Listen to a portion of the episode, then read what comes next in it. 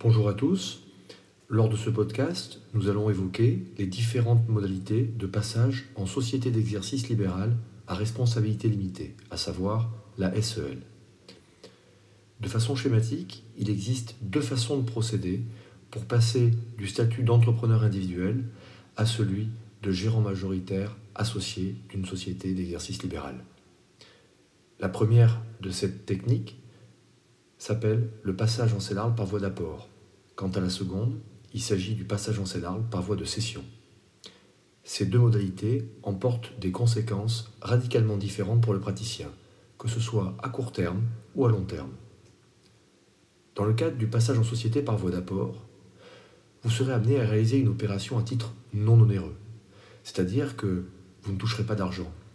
Vous n'aurez pas, en contrepartie du transfert de propriété de votre patientèle, de votre plateau technique, de votre stock et de vos emprunts éventuels, une contrepartie en espèces sonnantes et trébuchantes.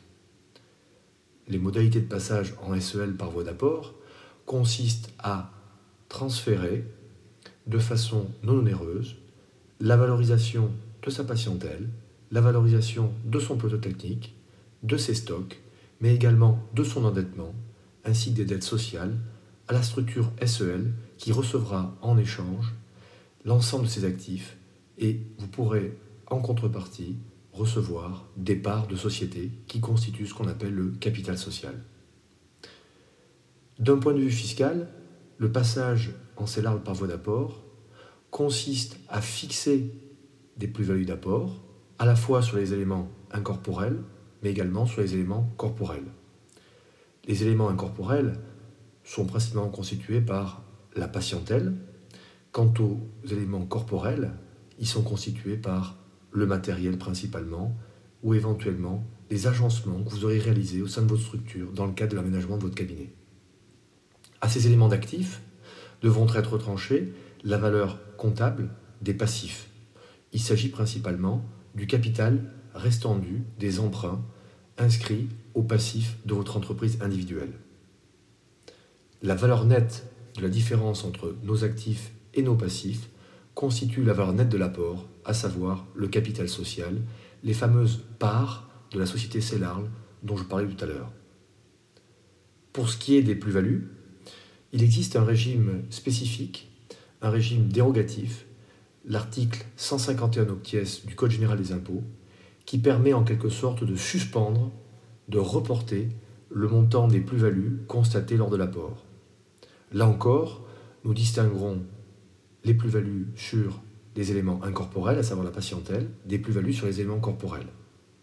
L'article 150 du Code général des impôts nous permet en effet de reporter la valeur de la plus-value sur les incorporels jusqu'à la cession des titres de la CELARL ou à la cession des actifs transmis lors, du, lors de l'apport euh, dans une éventuelle opération de transmission du cabinet.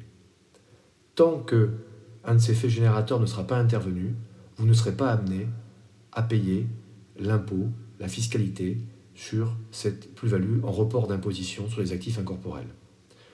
Pour ce qui est des actifs dits corporels, à savoir principalement des plus-values sur le matériel, elles pourront être lissées, en général sur une durée de 5 ans, au sein de la SEL et donc repris progressivement en résultat, conformément aux modalités de durée que vous aurez retenues dans le cadre de ce lissage. Alors, comme vous pouvez vous en douter, il faut être particulièrement vigilant sur les valeurs d'apport retenues. Celles-ci doivent correspondre à la valeur vénale, à la valeur de marché.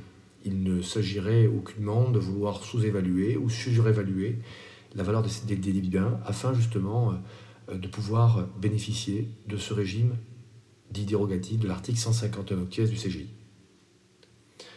Pour ce qui est de l'opération de passage en salaire par voie de cession, il s'agit cette fois-ci d'une opération à titre onéreux. Le praticien va céder son plateau technique, sa patientèle, ses stocks à la SEL qui, en contrepartie, contractera un emprunt afin de pouvoir vous rémunérer au titre de cette opération de cession. Les modalités de taxation sont classiques. Pour ce qui est des actifs dits incorporels, à savoir principalement la patientèle, vous serez taxé au niveau de l'impôt sur le revenu au taux de 12,80%, ainsi qu'à la CSG-CRDS à hauteur de 17,20%, soit une taxation globale forfaitaire de 30%. Pour ce qui est des plus-values dites à court terme sur les matériels, comme vous avez préalablement déduit via les amortissements pratiqués le coût de revient du bien que vous avez précédemment acquérir, lors de l'opération de cession de ces dix matériels, eh bien, les plus-values dites à court terme, à savoir à hauteur des amortissements, rentreront dans l'assiette de votre BNC et seront donc taxées selon le barème progressif de l'impôt sur le revenu, ainsi qu'aux cotisations sociales, URSAF et caisses de retraite. Quelle que soit effectivement la méthode que vous choisirez, en fonction des différents impacts que je viens d'évoquer, la phase de valorisation est une étape essentielle. Vous devrez effectivement vous faire accompagner par un fournisseur de matériel habitué aux opérations de cession de matériel d'occasion, car ceux-ci pourront bien évidemment euh, être amenés à vous aider à valoriser l'ensemble des matériels que vous serez amené à céder dans le cadre de cette opération. Pour ce qui est de la valeur de la patientèle, les valorisations peuvent varier en fonction bien évidemment de la nature du cabinet, en fonction de l'endroit où vous vous situez et bien évidemment en fonction de, la rentabilité de votre, structure. Quelles sont les principales étapes désormais qui suivent cette étape de valorisation dans le cadre de la constitution de vos sociétés céllarles Tout d'abord, une phase juridique de rédaction des statuts. Ces statuts devront être ensuite validés par votre ordre professionnel qui pourra être amené ou non à effectuer un certain nombre d'observations, de remarques dont vous devrez tenir compte dans le cadre de la phase de rédaction finale de vos documents juridiques. Un acte d'apport, un acte de cession en fonction des modalités que vous choisirez. Et puis, bien évidemment, en ce qui concerne l'étape financière, euh, la réalisation d'un prévisionnel pour votre banque, euh, car celle-ci sera amenée dans le cadre de cette opération à pouvoir donc vous prêter sur la base des informations prévisionnelles que vous lui remettrez. Une fois ces différentes étapes franchies, l'immatriculation de la société pourra être effectuée, avec en retour l'obtention du document CABIS qui constitue en quelque sorte la véritable carte d'identité, le passeport de votre SEL nouvellement créé.